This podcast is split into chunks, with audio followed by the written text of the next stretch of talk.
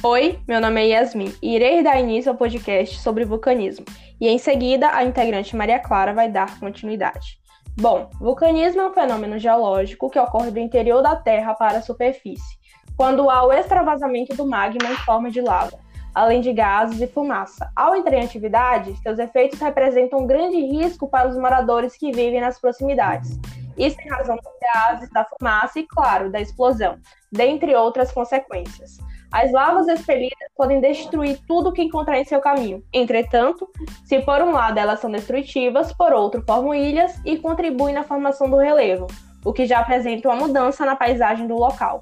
Também são responsáveis por influenciar o comportamento das sociedades e até mesmo da atmosfera e do clima. Em alguns casos, as atividades vulcânicas elevam as temperaturas em função do aquecimento médio dos cursos da água e dos solos. Já em outros casos, elas provocam um efeito inverso, quando as cinzas pairam no ar por um tempo e impedem a penetração dos raios solares. Especialistas apontam Chile, Indonésia, Estados Unidos, Japão e Rússia como as nações com maior número de vulcões em atividade.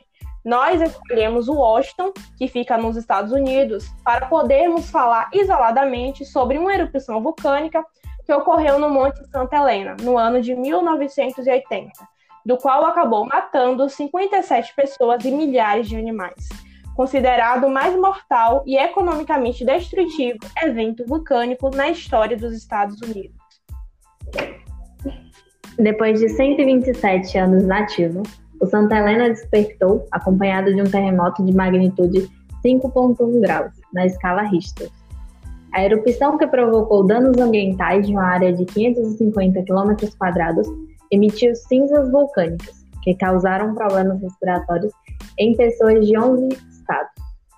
As explosões do vulcão fizeram com que a altura da cratera da montanha diminuísse cerca de 400 metros.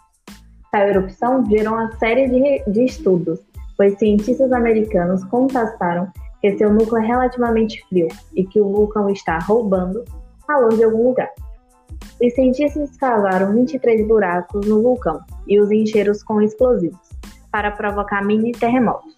Isso permitiu que monitorassem a propagação das ondas sísmicas pela estrutura da montanha e entender o que acontece nas profundezas do Santa Helena.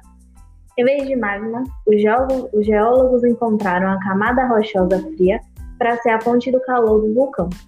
De onde então o Santa Helena obtém seu magma?